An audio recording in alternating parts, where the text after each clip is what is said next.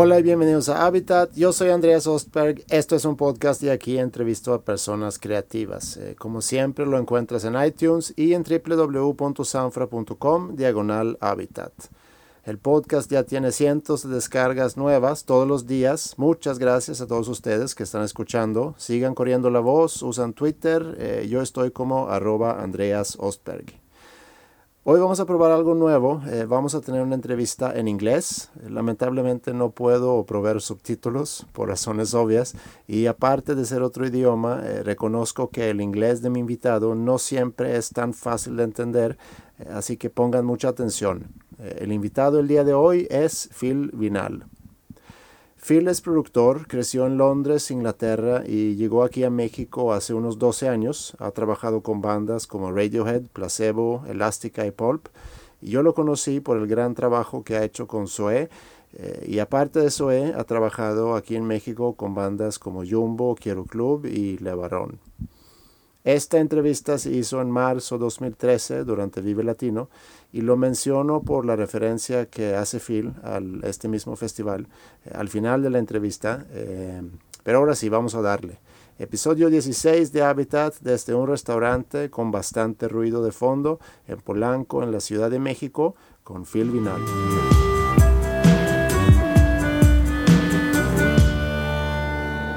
What's your name? Sir Robin. What's your What's your quest? To search for the Holy Grail. What's the average flight of uh, an African swallow? Uh, a swallow? What? African or? Oh, no. Monty Python. Yeah. Remember that. So. So should I start? Yeah, go on then. Okay. Let's uh, let's let's let's let's get the show underway. Okay. So um, my first question to you, Philip, would be, um, how was it growing up in the '60s in London? what I remember of it, I was, you know, I was, I always had a, um, a very fond, fond memory because it was in, in the UK probably, um, a time of, uh, well, I love football, so I was kind of, you know, becoming a real kind of, you know, I told you about the Manchester United and the Georgie Best, first football rock star, you could say. So I had my heroes, and I think it was. it was a great time as a child. I, I, I you know, I, I, I, can't say anything bad about it. I mean, um, you know, obviously my first bit of, of my contact with uh, music was probably the Beatles and hearing, you know, she loves you, yeah, yeah, yeah. I think that's what my mum said. She goes, you know, I, I used to sing that a lot. So I have very fond memories. I mean, I think it was a nice, it was a time of probably. Uh, what you now look back at, uh, you, look back in fondness, and there's kind of there was a lot of freedom there you know, I, I was, a, I was, I remember I was a, an outdoor kind of person. So yeah. I was, I was, always, you know, kicking a ball and. We yeah. out a lot. Yeah. Playing in the street. Yeah, I mean that was it, you know, and uh, loved uh, you know, more sport than music. Funny enough. Yeah. Yeah. Who were you in school? Um, I think now that's a good question. I, I, had issues with school, but then everyone has these problems. Um, I was the kid that I was probably close to the bottom of the class. I think there was only one time I sort of like took the challenge up, and I thought there was one kid um, that always was. Not, it was always the the, the, the, the, one the kid that always got the best marks, and I was thinking, oh sod this. And so for one year, I thought, okay. Um, and that's my that my problem, my competitive spirit. I thought, okay, this year I'm going to get you. So that year I went top of the class in every subject, and then directly went back to the bottom again. so I think it was more about the com, was it the, the challenge of of doing that. But um, as a student, no, no, terrible. Really thinking about it. Did you have many friends? Were you part oh, yeah, of any no, groups? Yeah, yeah, had had friends. You know, I, I think I was a bully and I got bullied. I think that was kind of part of the, the what they call it, the shit sandwich as far as you know, you know, uh, schooling goes. Um, no, it was. No, I wasn't. I wasn't a great student. Again, it was. You know, it really depended on whether I liked the teacher. If I liked the teacher, then usually I did the subject well. That okay. Was, I think that's always been the case. Yeah. You know, bad teacher, you won't get it. Um, so I, uh, obviously in reflection now, you go, oh, you know, why didn't I just be a little bit more, you know, uh, academic? But you know, that was that was my that was my personality. Yeah. What did what did your parents do? Father was uh, he worked as. Um, the last job that he was doing, he was an engineer, but uh, for um, working with uh, working in hospitals, creating calipers for children, Oh, yeah. sort of you know um, designing the. Basically, it was kind of it was, it was for the hospital, Okay. and that's why it had to be bespoke. So it was kind of engineering. Um, and um, my mother was a hairdresser, so she had a shop. Okay. So that was, uh, you know, we lived above the shop. So it was kind of, you know, Did you hang out there? Now and then, yeah. I mean, you know, there was kind of, there was always a conversation, you know, um, and it was like a, it was a, it was a ladies' hair hairdressing salon. So you know, you, you always, you know, you always meet characters. Uh, that was fun. It was never, you know, it was. A, well, I'm thinking, you know, it was a hard, it was a hard, um, hard job for my mum because she had to work the, the long hours. I mean, you know, and that was tough. Yeah. But um, no, there was always something going on. So would you say that you grew up in a sort of middle class environment? working class, uh, working class, uh, wishing to be middle class. Okay. I think that's the way you'd look at it. But I mean, no, um, yeah, I mean, it was you know, it was, it was you know, a working family. Okay.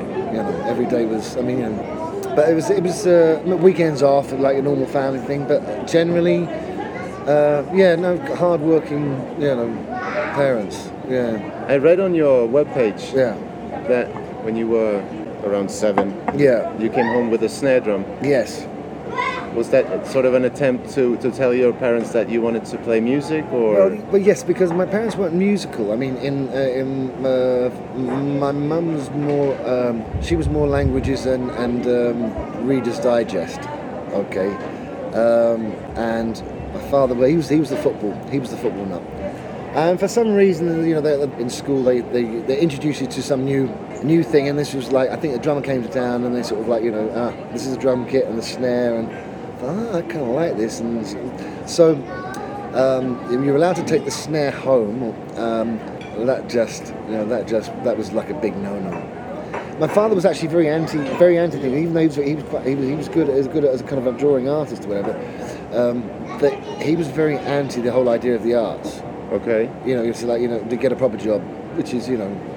I think that many uh, aspiring musicians or creative persons hear that from their parents. It's an interesting time because I also read, and it's, it's now quite, it's, uh, it's, it's, it's still going back to old, the, the, the English class system, probably in the way, you know, when you think the poor bastards that had to go into the First World War, you know, it's like, you know, you're the first ones on the line of the, you know, the working class. And it's, it was a bit, um, in the 60s, I think, you know, there was a certain, the way of being society-wise was that, you know what, yeah, you'll get an education, but, you know, really what's going to happen to you is you're going to go into, you're, you're going to, you're going to work the factories. You know, I mean, we're going to, we're going to educate you to a certain point, but that's, that's it. The elite class will still, you know, the Eton cowboys, they will still control the, well, they still do, unfortunately.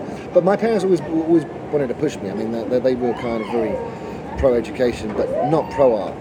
Uh, so my father said, you know, there's no, there's no snare drum coming in this house. You know, da, da, da. I said, "Oh, okay. But you were listening to music in your house. Yeah, but I didn't listen to it that much again. I mean, you know, I wasn't, I wasn't exposed to, to, to you know, I mean, you know, when a lot of people, are, you know, are exposed to a lot more music. I wasn't really. I mean, I was exposed to what you would say the natural elements of music, Yeah. which would be a bit of the radio, a bit of TV. You know what I mean? It wasn't sort of like I went down to the shop and, And got- bought, uh, you know, it wasn't, I wasn't that kind of uh, driven. Yes. Um, not initially, no.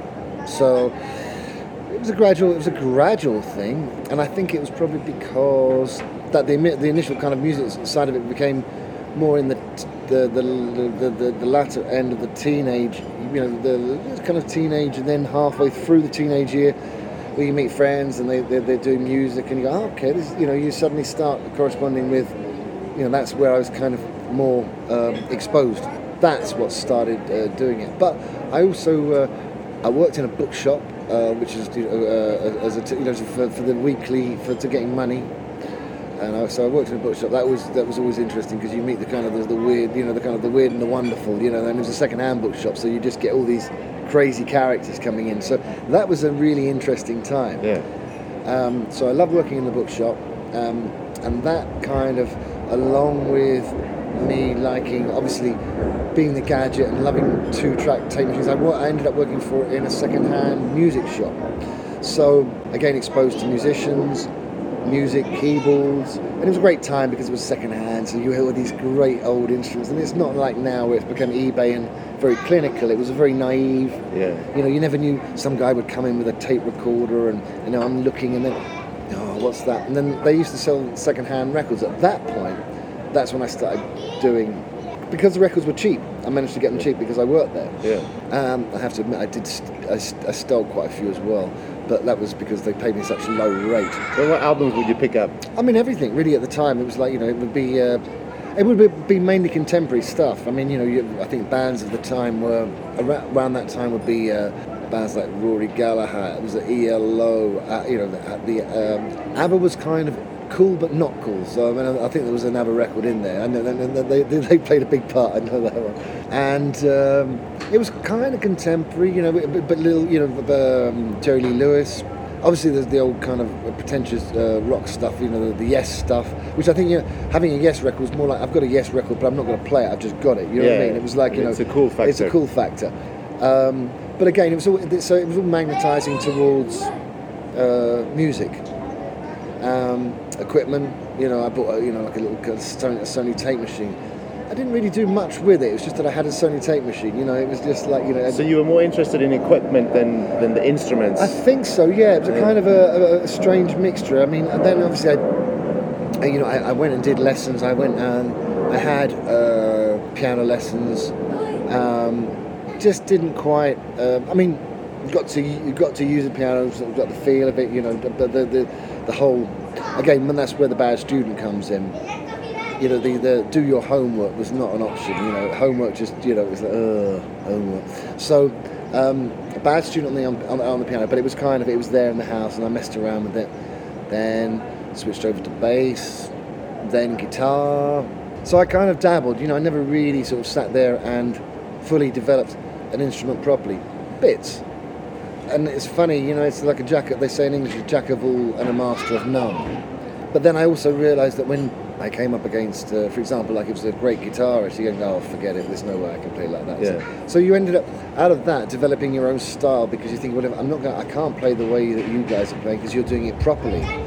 So I kind of gradually developed my own style of stupidity on, on, on instruments. It's like, well, I'm not, I, I, you know, why do I do that? So my, uh, I think the, the the strange thing is that now if I play a guitar on a session, I'll play it upside down, you know, with two fingers in the wrong place, you know, detune and, and, just go for it in a very unusual way because I'm thinking, well, there are better players who do it much better than me in the conventional way.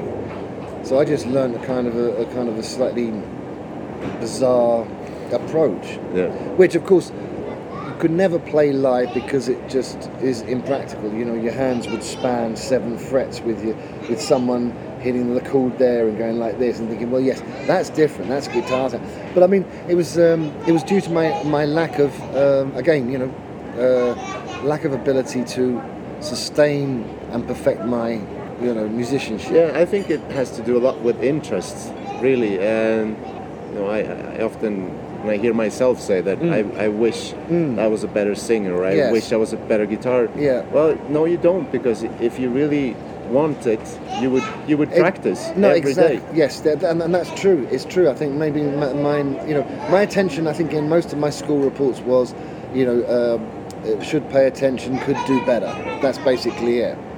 You know, uh, his his mind wanders. You know, I mean, it's all the classic kind of you know um, bits that. Uh, kind of affect you. I think probably uh, as a kid, the thing probably being competitive, and I am competitive. I know that, and I, I wouldn't lie about it is that I also realised, and I, it's kind of it's more like a, psy- psychology moment, but I've always remembered it, and it kind of told me something about education and the teacher.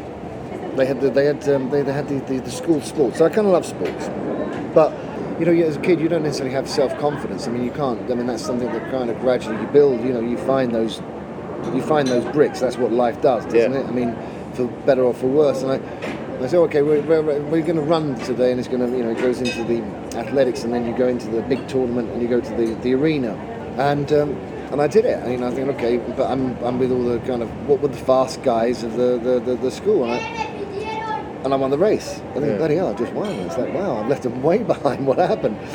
And um, the teacher at the time, who I think he despised me, and I still I still despise him, put the guy who was second into the The competition. into the the- competition, thinking, but but I just won. You know, this is a straight race. And from that point on, that's when I think you know my I think that's my cynicism towards the you know the whole you know you realise what, what what someone in power can do Yes.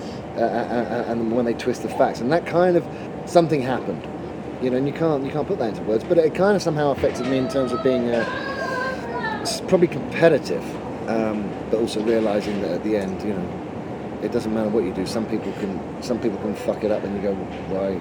Yeah, I, I, I also think it's um, there's a point in your life when when when you see that authority they misuse their Yeah. their authority. Yeah.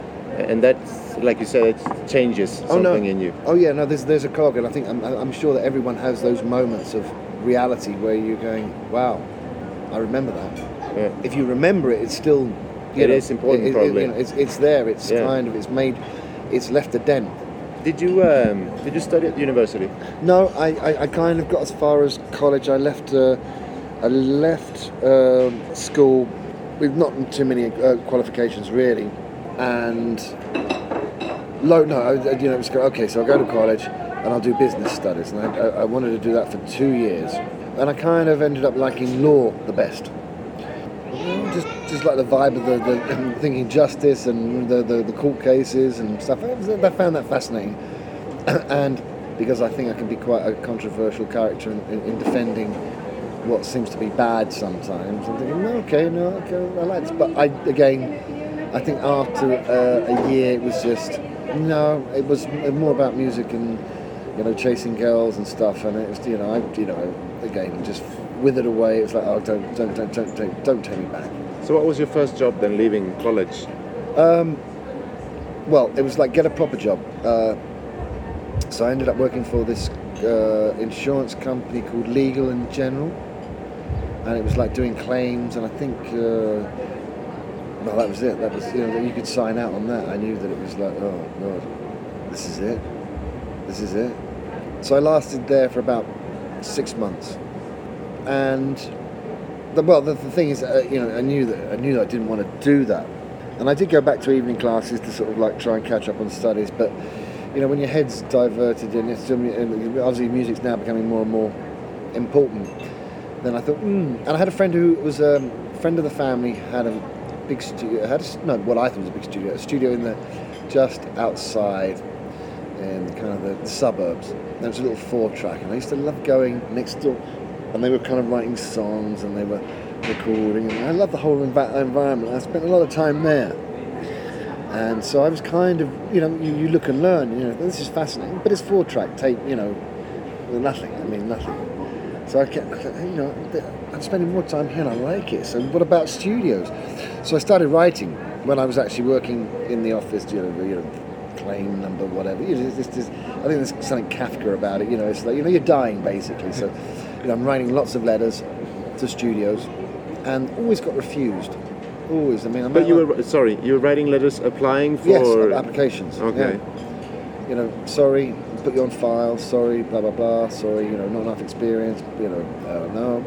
Um, but that was in the time when, remember when people re- re- responded to you in a letter. Can you imagine? It's like you know, And now nowadays people are too lazy to even respond an email. exactly. They don't even. Yeah, exactly. That, that's it. Uh, you know, it's it's it's a sad thing, but you know, it, it, it has been lost. And then I made one phone call. I was phoning. It, it was like you know, I. I just phoned out of the blue. I, I, I got a, a directory of studios, like a new. I think, oh, this is interesting. You know, information highway. At that time, that's the you know that was when you Google, you had to buy it. And I went through every, probably every, every studio. And I phoned this one studio up, at Gooseberry Studios in Chinatown, and I said, you know, I'm looking around for, you know, a, a job. Uh, yes, you can start um, virtually tomorrow. I think. Sorry, come down. We'll start. You know what? So I went down there, um, and that was the start. So I just I just quit, and you know. Uh, What did you do at that studio? Oh, I mean, when, when, you, when you when you start in the studio, but basically what you're doing is, you know, you're you're mopping out the, you, you- you're just doing everything. It's like go get the, you're, you're a gopher as they say, Okay. a runner. I mean, you know, you're, you're there to just make coffee, go do- for tea. You're there Clean to the do toilets. exa- exactly. You know, you, you you're there. You know, sometimes it didn't relate to studios at all, but it was in a basement. It's you know, it was like, and uh, you know, if you went down the, the hallway, it's just you know, horrible hallway. And sometimes you'd probably find some you know sort of users there. The needles you'd have to sort of you know, you know it was it was that it was it was it really was. How old were you? Um, must have been about uh, no, uh, 19, 19. maybe around that around Okay. that time. Not, I can't be uh, around that around that. And did your parents have any? Did they did they did they say anything about you working there? Did they have any? Well, uh, no, because at that point they they they, you know they I made my you know I, I claimed my stake. That's it. You know, it's like no. Yes, of course. I think they would never understand because again, it's not you know it's not something that they've never been. It's not in their circumference. They Yeah. would never come across that. You know what I mean? They, they were not on of- their map. you know, they, they came from the industrial age. I mean, that's it, you know. And um, and it was a shock when I went down there. I mean, obviously, it's like, uh. And the first session I worked with was with a reggae band, um, Jimmy Lindsay. Really nice guy, and you know, but it rastas and and uh, spliffs that you know, it's like it was it was it was full on. It's like whoa, this. You know. Um, but it was a great set. You know, I I, got to, um, and I think that's my love of reggae when I sort of like started working with these guys. Thinking, oh, I really like this. You know, I mean, because you're always you're a, it's a new influence, and you're working with these people real time in the studio. So it was scary. I didn't know how scary it was because the hours that you had to work were ridiculous. You know, it wasn't. You forget the real world in, in terms of, t- you know, you finish at six o'clock and you go home. It's like you finish whenever, and then Yeah. you have to be in the next day, and you have to. You know, it was a real. It was a culture shock. You know, it was where the the image and the and the and the the dream, that kind of Nirvana-esque type of. Uh, ah, it, it's a bubble that got burst very quickly. You go, huh? But this is not how. It's not how I imagined it. Um, so, again, I worked there for a while. I can't remember. Maybe it was uh, again not the uh, you know I didn't I didn't hang around. I mean, you know, I realised okay, I've got a footing here. I mean, it's an okay studio, but there are better studios around. And that's then that's when I started travelling from one studio to another. And I, I, obviously because I had a little bit more experience, I knew certain things. Um, that then, if I went for another interview, I could talk about you know what equipment I've been doing, and so it was just you know, it was a it was a beginning of the journey through studios. So I didn't hang around there for too long because I mean it was you know it was scarily you know depressing. When you start when you started working in in, in studios, Yes. and I suppose that the work was more you know technical, working more like an engineering stuff. What what do you sorry what do you mean? Um, I mean, the levels. Um, um, I mean, sort of the journey from being, you know, technically Yes. dominating the equipment Uh-huh. to being a producer, where Yes. you where you get to involve yourself creatively in the in the process, or maybe your journey in this. Well, I mean, the thing is, on, on the basis that, you know, I'm not really, I mean, technically, you know, I can get, I know a certain amount, but you know, not to the same degree as other people. Some people can sort of like blow you away with all their kind of, you know, well, we changed the transformer and think, okay, you get to know the information because they're telling you about it. Yeah. You know, you know, um, and you start quoting serial, you know, that kind of the old male thing of, you know, quoting serial numbers and remembering a KM91753. And there's some people that can do it really well. They go, "Oh, just that one, that microphone. But was it the- the- You know, I don't, you know, I've lost that kind of the uh, train spotting type of, you know, I mean, I think at the time I probably was very much, ah, you know, the, you must try, you know, you remember all these, the key bits of information. Um, and so, it, you know, you, you're gradually learning a bit about all of the technical side, but it's still not to any great real depth. Okay. I mean, you, you, you enough to get you through the to get you around all the problems, um, and that really is, you know, you- you're there uh, at the end to become the uh, troubleshooter on a session. When things don't work, you go, okay, we'll try this, this, and this, and this. Um, so it's not it's not a huge in-depth, you know, electronic kind of engineering uh, um, quality that I, I had, but I mean, it was more like, okay, I know how studio works. You know, you know how to get on with the artist. You know, it was kind of.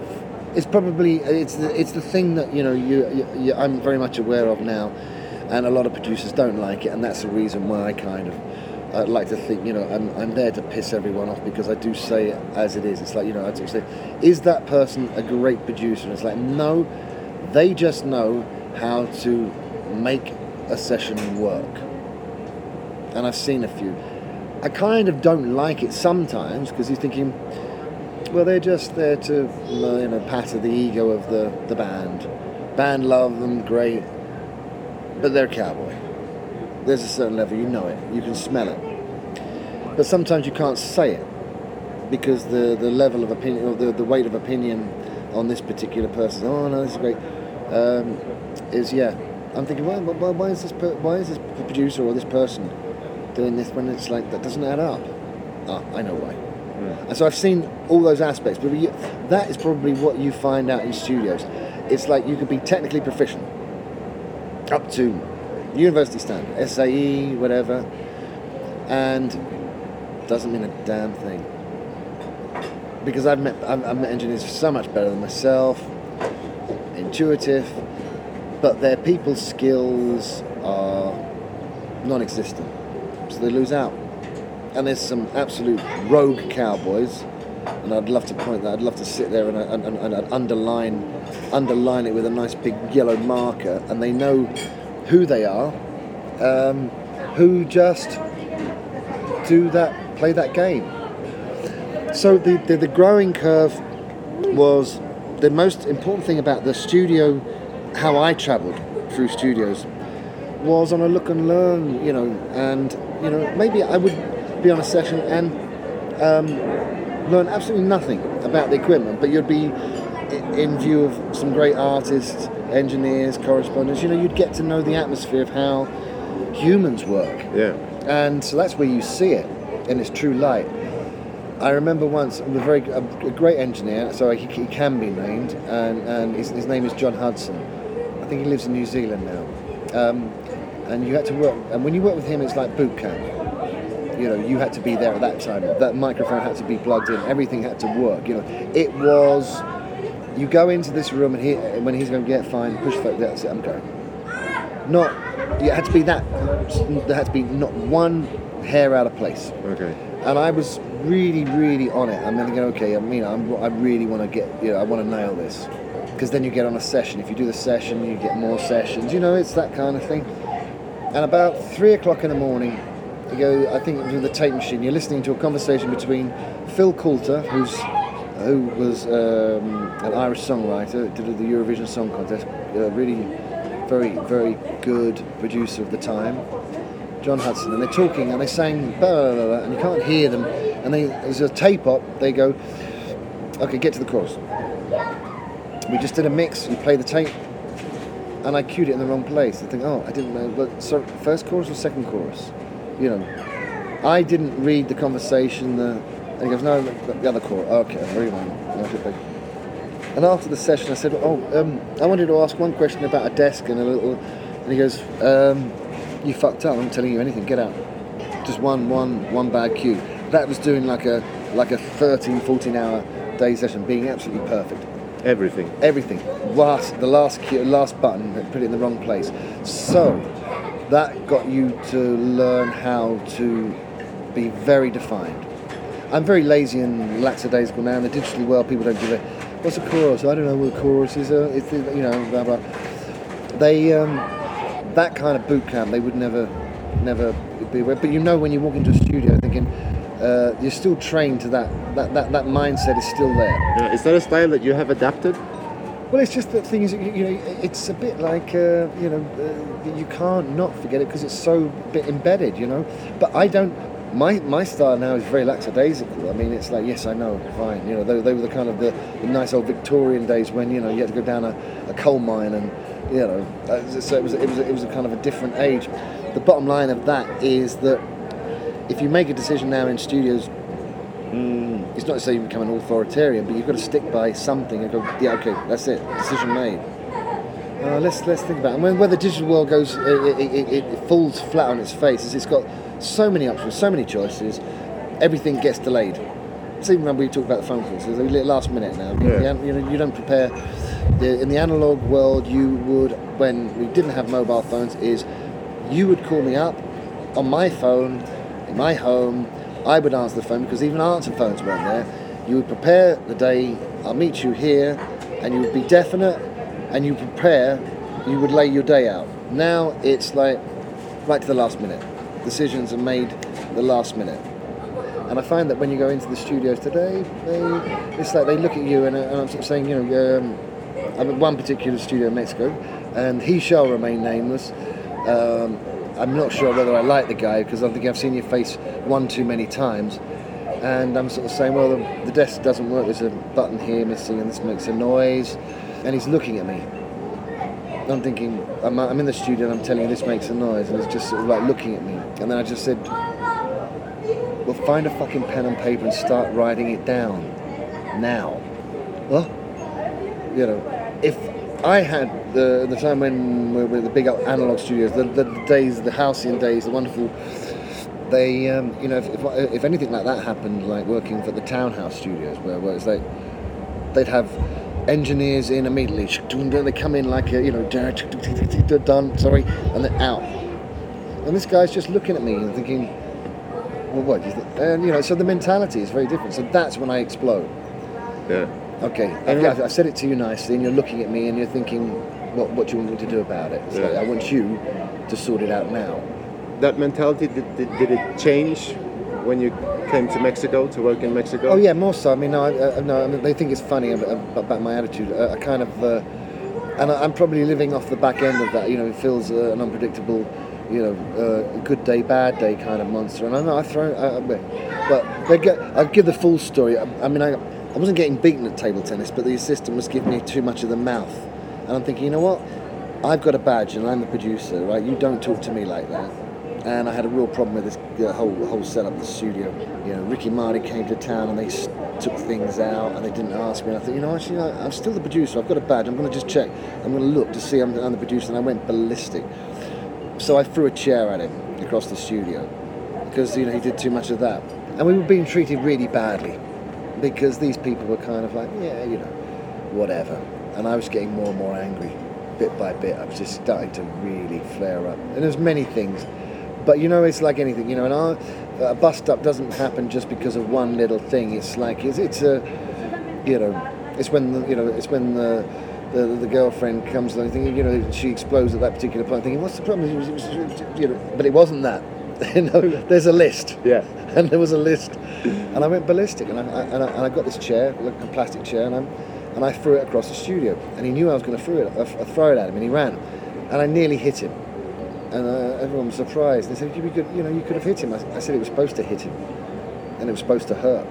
You know, I've had enough, and that was the that was the point. And I, so in Mexico, sometimes it gets frustrating. There's some lovely people. Uh, there are a few studios that I've worked at that are getting better, but it's still frustrating. I know I've got a temperament, and that's the the, the, the you know sometimes maybe maybe I, I- I live up to it, but you know when when I'm working with assistants, I give them a hard time. You know they do get fired, like I got fired. It's like you know it's not sound like it, it sounds like my father fired me, so my father beat me, so I'll beat my son. It's not it's not like that, but it's like no, this is not about you. This is not about me. It's about the band. This is their lives. You know, if you don't do your job properly, it affects everyone. You know, so it's not. It's not. You know, it's, it's you know, treat it as a complete um, package. And so, um, you know, but, but likewise, I've, I've worked with some amazing people. So, you know, it counterbalances. Mexico's frustrating because they have an issue, and sorry, Mexico, you know, they fall in love with the, the dear old gringos from LA. And I see it. And Mexico doesn't have a, a, a good enough self belief system. So when they go to Gringo Land, and there's a lot of bands and all you little famous ones out there, you know who you are, they go to LA because that's the place. LA has amazing studios, it has some amazing engineers. But the lack of self belief in this country is, you know, Mexico likes to get truly ripped off by gringos. It's the other way around. I mean, they rip Me- uh, a lot of Mexican artists off. They think, this is this is unbelievable. This guy comes along. They you know they, they their money they, they pay a lot of money, and these Mexicans go along and they assume that they oh we're mixing in LA, and they come back with their little kind of what was their box of you know they open up that little box of gold, and it's like yeah, it's not that great, is it, guys? You've just paid a lot of money just to say, to impress. So they have a very low self-esteem, mm. and that's the reason why I'm kind of looking at building a studio here. It's like, okay, let's just you know put, put, put a bit more self-belief in your own abilities. You know, why do you have to go to this bloody country all the time? I mean, that's the reason why sometimes the country's in a mess because you let things like that happen. Yeah. Don't do it. So I'm, I'm very, I'm, I'm, I'm probably quite, I'm, I'm a lot more patriotic than some of these guys. It's like, well, what are you doing? You just spent thirty thousand dollars on someone mixing your album in a box when it would have cost you one third, and you could have done it better here. Hmm. But that's what happens, and I think these gringos, they just, they, they just love it.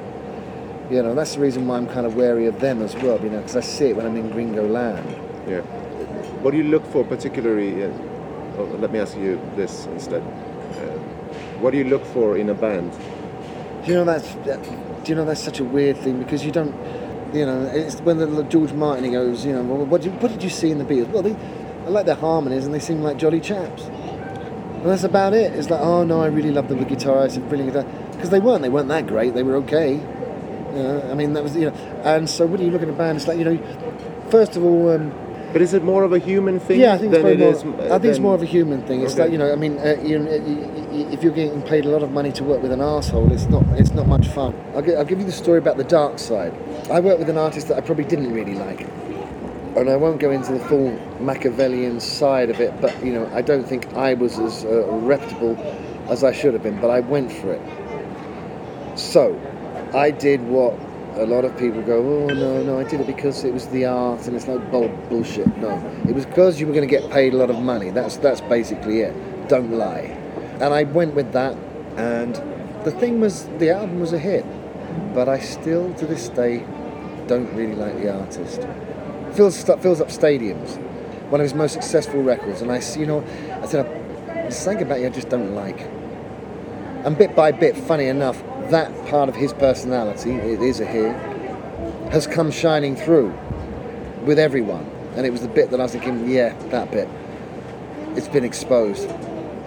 And it was the bit that always bugged me. So I'm, I'm not very, uh, not very um, pleased with myself on that one. So when you see it and you feel it, then you have to make a decision. I mean, that's it. Uh, And you know, I mean, you know, trying to be nice to someone that you you simply just. I don't like your genetic code. I don't know where you came from. You're not. And why am I working with you? I don't like you. And I'm, but I'm doing it because you know you're paying me a lot of money. And how many people do that in this world where they do jobs that they do because the money's great, but they hate it? It's like no, no, no. Well, I think the majority of the people who are working work like that. They don't really love what they do, but yeah. it pay, pays the it bills. pays the bills, yeah. And some people, yes, it's, it's, it's you know the, the, the money um, the money makes up for the pain. yeah, And for a while. Yeah, for a while. I mean, yeah, you, you, you end up sort of like dying quicker, you know. But just because uh, you know you can sort of say, well, I've had success, and it's like, oh, well, you know, if we if you if you hang around with Phil, it's like, no, I mean, you know, then, you know, it's not like that. All you know, you don't just assume that. It works for one band, it works with the other. It's like you know, one minute you sell ten thousand records, and it's hundred thousand. Next minute, two thousand. You know, it doesn't automatically equate. I mean, obviously the producers that you know everyone knows in the big, the big, the big league, and I'll try that in terms of the Rick Rubins of this world, Yeah.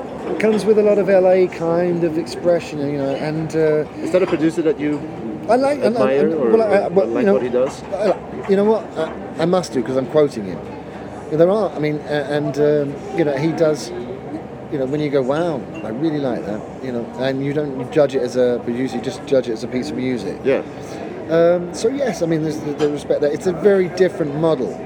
Again, it's the kind of the gringo bit, which I, sorry, you know, happen to share the same language, but you know what, we're, we're miles apart. I do have respect for um, for him. I, I'm just him out, of out, out of- out of context. But with going back to bands, it's no, it, it really doesn't. I don't really care if a band's cool or not anymore. It's like no, I, I like It's it. more of a human thing. Yeah, if you if you get along or if you Yeah. find them interesting, it's That's it. So how how how does the work start?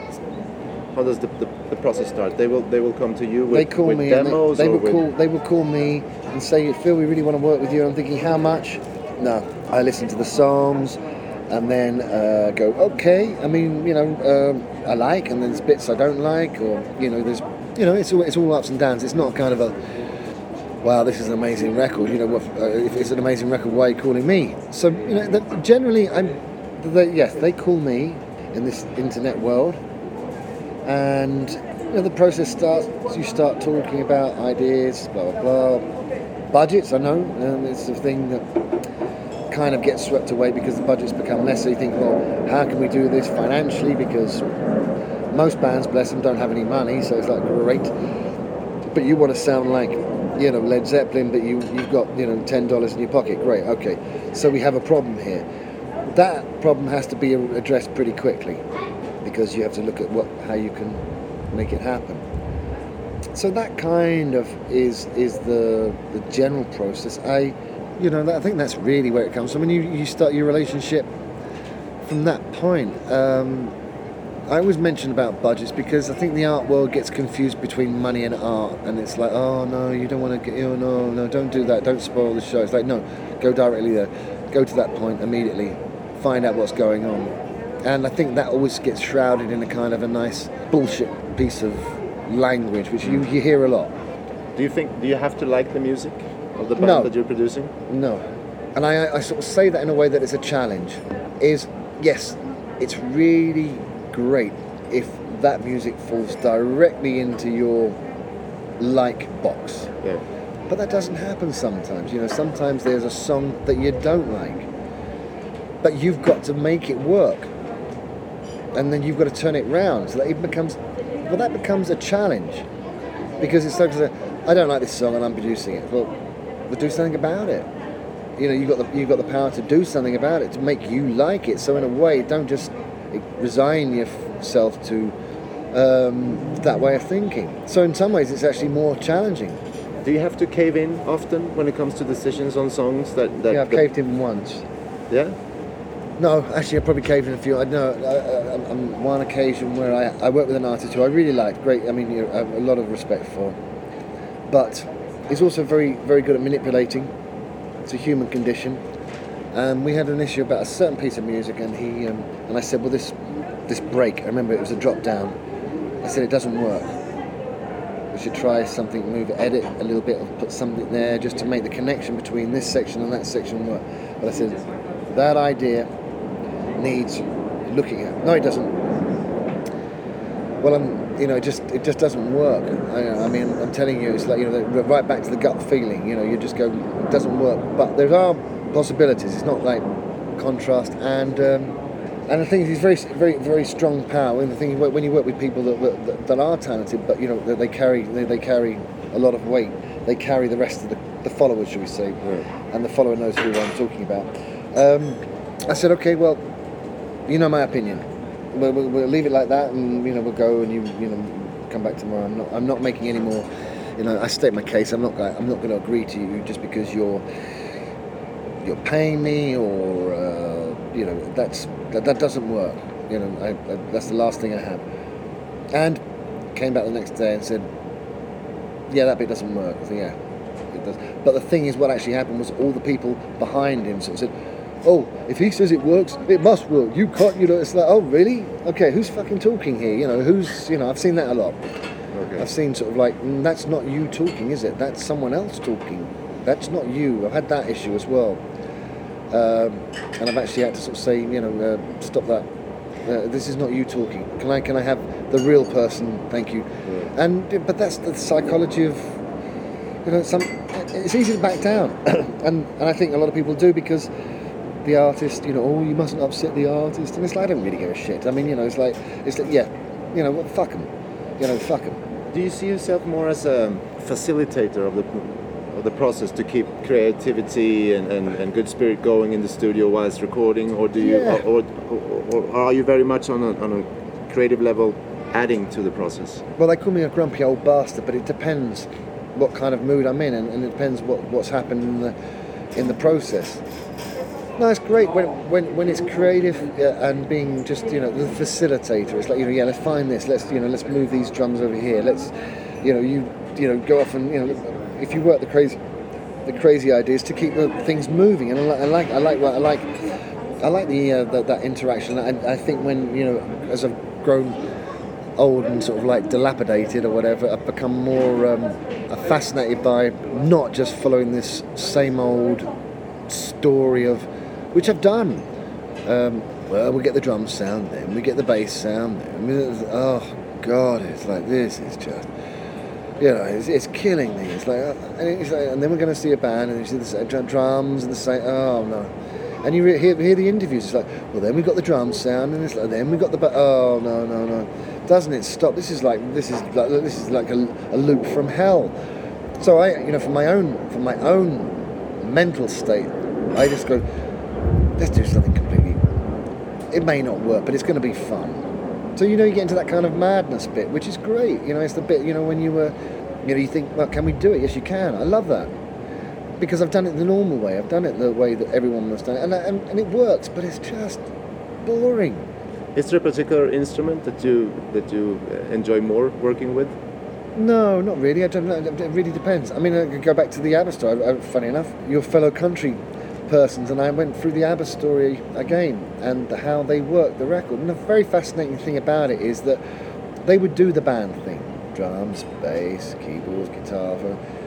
And the engineer at the time said, and then we, we took away the drums and we, we put something else down, and then we took away that and thinking, ah, they changed it all. It wasn't it wasn't straight down the line. They did some because those records are amazing. They stand up to the test of time, sound wise, still, you know, and it's like, oh, that's still good. Doesn't matter. You know, at some point it was cool to like ABBA, cool not to like ABBA. Uh, yeah. I'm just using this as an example, but the mentality when I found out, I think that bit, that's the reason why I must like it because you've done something that everyone else didn't do, and that's the bit you find, which is the conservative bit, which is the bit where that's what people think should happen. So the the, the whole idea of facilitating is create create a kind of a, a bit where you go. So what are we going to do, Phil? What do you think about this record? How are we going to do it again? I don't know. I've, I haven't got a clue. Absolutely, I've got an absolute. There's a vacuum here. Let's fill it with something, but I don't know. I don't have a great plan. Sometimes you make the plan up as you go along. You know, welcome to sort of life. You know, I mean, you know, you know. Do you ever get insecure in the process? Yeah, of course you do. Yeah, I think you always get insecure when you're on the very edge of mixing, and you're kind of making that last minute decision. Uh, that is well, because it's the final bit, and that's it. If you have doubt, if you're going to be wrong, it's like be wrong very, uh, be very good at being wrong. Mm-hmm. All right, thinking I don't know where this is going to go, but let's just go down there. You know what I mean? It's like follow the yellow brick road. You know, it's a bit like that and it's sometimes fun because you know if you go well we do the right thing and then we do the right thing we do the right thing it's like okay sounds all right then doesn't it yeah because we do the right you know you do the wrong thing. I mean for example with one band in particular I don't know if I should mention names but I said was a, I was in a bad mood didn't like I didn't like the way I'd been treated. And uh, I thought okay I'll, I'll do this record but I'm going to fuck it up completely. I'm really going to fuck it up. I'm really so fucking angry and I fucked it up. I mean, it was, it was the biggest hit they ever had. Um, so I won't mention them, but I think they probably know who it is. And the more I try to destroy this song by doing everything wrong, the bigger it came. So it was completely the opposite. And what did that tell you? I mean, it told you that it, it told me this. It gave me it gave me a little insight into the, into the fact that you know that was the wrong way. I sort of like went against all my intuitions, thinking, "Fuck it, what have I got to lose? Doesn't really matter." You know what I mean? It's like I'm just gonna, I'm just gonna uh, I'm gonna have well, I'm gonna have fun, and I'm just gonna fuck it up. Not in sort of I'm gonna fuck the band up. It's like I'm, I'm, I'm just gonna fun fuck it. I don't give a shit. Fuck it. I'm gonna do this. Fuck it. Fuck you. I don't care. Um, probably that was the mentality. Yeah, yeah, great. And the more I did that, the bloody thing, I knew as soon as I put the, uh, um, as soon as I put the drums down, thinking, got it. It's a hit. Damn it. What happened? Damn it. Yeah, I knew it. I knew it straight off. And that's not being that's not being uh, big-headed. You just know. You just go, yeah, I can smell it and and uh, yeah, it was. It was massive, massive for this band. So that was, a, in a way, a failure then. It was a failure. Yeah, it was a failure. It was it was going it was going counter. You know, it was just doing everything that you you know you, you know take a left, you do the right. You know, mm. it's, it's kind of it's like you do everything in a kind of in a mirror. You know, it's it's, it, it's the same thing, but you're doing the opposite. You know, and it's like no, no, no, where are we going here? It's going down this strange, and it's fun. Can you detect a hit when you're working in the studio and say this is this I, song is going to be huge? some more than others. You know that so I thought, yeah, that's, this is going to do well, and there's uh, others you're thinking, yeah. And this one in particular was like, yeah, no, I, I haven't heard anything like this before. No, this is off the scale, but in a very cool way. It, it followed all the. In the end, it followed rules, but they were all wrong. I wouldn't. Be, I wouldn't go out of my way to sort of say, I, you know, I, I'm, I'm, uh, you know, if I knew, if I could predict a hit every time, I mean, you know, I'd be, you know, Yeah, you'd be. you'd a- be, you'd be interviewing me on my island, and so, but yeah, you get you get a general kind of sniff of what's you go, yeah, this one's going to work. No, you don't, you don't you don't know you don't know what the success is going to be in terms of like how many no. what, no, what no. that what entails, but you know that it's going to work in terms of of the general. Mm, it's going to make an impact. It doesn't. I mean, records don't sell these days, but it'll make No. some kind of statement. Yeah. Do you have a need for recognition? Everyone needs a, a, a pat on the back. I'm sure. You know, it's the old. Uh, well, maybe everyone doesn't. Maybe there's some people that don't need that. I, I, but I think you know you uh, you want to achieve something that kind of you're proud of. Uh, it goes back probably to the day when I did win the race, but didn't get. You know, I think that probably goes back to. It turns back to that point. Um, when you're young, you want to go, yeah, it'd be nice to be recognised. I mean, if someone wins an Oscar for a great movie, thinking, great, well done. I mean, hey, congratulations, you put a lot of hard work into it, and I think that's that's relevant. Saying that, when when the Grammys came along for you know recently, and, the, and lucky to be part of you know winning a, a few Grammys, yes or no? And the answer is yeah, but doesn't really mean that much anymore. Uh, kind of weird. It's like yeah, okay, But you'd rather win a Grammy than not win a Grammy. I don't like losing. No, I mean I don't. You know, that's competitive. But um, I think when I went to the Grammys, the Latin Grammys, when I went there to Las Vegas, I just stormed out because sometimes it's rigged. Okay, you know, there's certain key people that will always come in, and you know they always they always get their they always eat all the chocolate first. It's like, but, what did they do exactly? It doesn't matter. They get the chocolate. And so I kind of a little bit became cynical after that. Um, and it, receiving any award for, you know, uh, hard work, it gives you a little reassurance that, you know, you're not completely, Rubbish. yeah, and you're not completely mad and, you know, you're, you're doing something that is contributing to the, the benefit. Yeah. And, you know, a bit, I think the nicest bit I probably thought was when I when I saw the band, um, when I probably went with, with, with, Zoé on the Unplugged, but it was the, ni- the nice bit was like after the show, you know, some of the fans that went to see them, I mean, they were se- se- one was seriously disabled. Now it's not like, you know, it's one thing, but to see the joy on these people's faces, thinking that's far more relevant than a you know a little kind of fucking uh, horn turntable, whatever. And that was far more that that thinking out that makes a difference. So I mean that was you know that was very touching. Is there any album that you would have loved to produce? Um, I'm not going right back actually. It's like uh, uh, I love what Air did in Moon Safari, thinking that's a great. You know, it was like, damn it, I don't. Oh, yes, you, you know, I felt like someone had beaten me to the the calls, and I thought, brilliant. Um, and I loved, you know, I'm a little bit stuck because you know, as I say, what, what bands do you like now? And I'm thinking, well, there's, I don't know, I don't want to get sort of like the good old days, but I'm sort of thinking the really, really kind of records that kind of you know slap around me like Gran Turismo, like uh, the Cardigans, and and, and I start thinking, no, I love, I just love it. Okay, I like the poppy bits, maybe more poppy. If you go right back to bands like 10cc, ELO, Ian Dury and the Blockheads, you know, sort of like you know albums you really loved. You know, um, I'm a lover of Ian Dury and the Blockheads, so it was like uh, New Boots and Panties. Now there's lots of albums, but I mean, Is there any uh, contemporary artist or band that you would really love to work with? There is one, uh, a guy called Mr. E from the Eels. I like him a lot. Uh, but you know, I can't see him wanting a producer because he's doing it a marvelous job anyway. It's like I wouldn't, I wouldn't change anything. I'd go, that sounds great.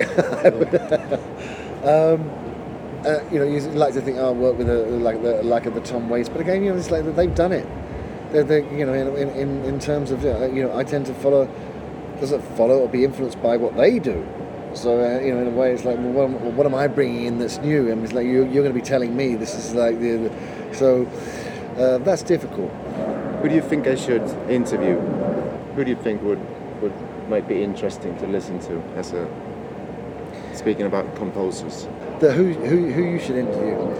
Um, yeah, Indira Mexico, all the way, uh, uh, or kind of uh, anywhere in the world, or, or just. Oh, here. Here. Yeah.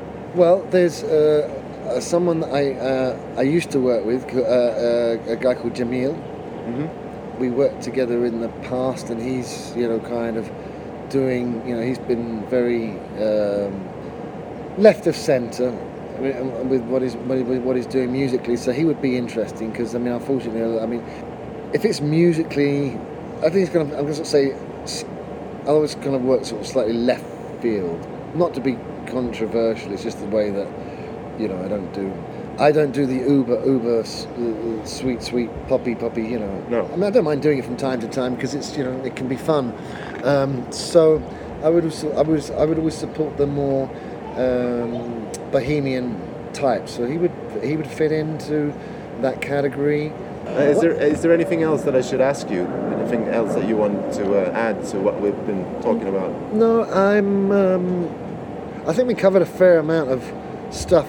Uh, well, to be pol- polemic in Spanish is to be polemical, is it to be controversial? I don't want to be controversial for the sake of it, but I'd like to just put it on the record that you know I don't. um I do kind of look around and see what happens in the world of production. You know, I do keep that eye out there. My advice is that. Um, is to is for me it's like whether I you know and it's a scary one it's like after doing music for so long you're thinking everyone's a producer in this town I don't want to become a producer anymore you know maybe that's kind of that's the scary bit it's like you know you maybe kind of you, you bow out gracefully and sort of thinking okay that's it thanks very much you know it's kind of the, the, the cup is now full go you know, do something different so I'm kind of quite into the idea of, of just doing other things what do you want to do as a record producer? But you know, I think the other thing is, is to keep it open-minded. You don't have to. It doesn't always have to be related to music. Music is, in order to finance music, you have to do other things. Yeah. So don't discard that. Don't just assume that music will um, supply you with a living because it won't. What other things would you would you like to do? Um, well, the obvious thing is to, is, is do a little bit more kind of film soundtrack where you're kind of, you know, you're doing more, you know, it's a little bit more. that You have you we work on landscapes But as a producer, or as a composer? as a composer. Okay. Yeah, so you know, it's kind of just changing. I don't think it's what I'm saying is don't let the um, don't get stuck in one you know, one direction. I think it's okay to sort of like you know do various things. It's interesting. You know, adds a little bit more colour to the thing. I had to do it because it was like uh, I was fixed, and I think my, the, uh, if there was any advice to anyone who's seriously interested in music, it's like don't assume that music will, will supply you with a, an income. Obviously you see blur yes it will. But you know when you're up and coming it's like you have to be very creative and that means fi- you know finding means and uh, resources to, to, to, to, to pay for your very expensive hobby. Yeah. and that's what it is. It's like you know I've got a light I've, you know I've got a light aircraft you know oh yeah I fly it on the weekends it costs me you know hundred thousand dollars it's like yeah is that what you do? Yeah, it's a very expensive hobby. You know? Like, what do you get for the, the benefit of flying? It's an expensive place, and so I just I think the reality is that you know if there's any advice, it's like don't don't stand in one pool. Don't put all your eggs Uh, in yeah. one basket. Don't. And with what song should we end the program? Well, as I'm in Vive Latino today, and I'm going to see Lebaron. Okay. So we'll, we'll do Piel. Piel. Yeah, Okay. Lebaron's new single then. Let's do that one. yeah. Thank you so much, Phil, for your music. Okay, you're, you're welcome. Corazón latiente estallas en mi oído, nervios de platino empiezan a correr en mí. Si pudieras verme como soy por dentro, no me abrazarías, no me desearías tanto.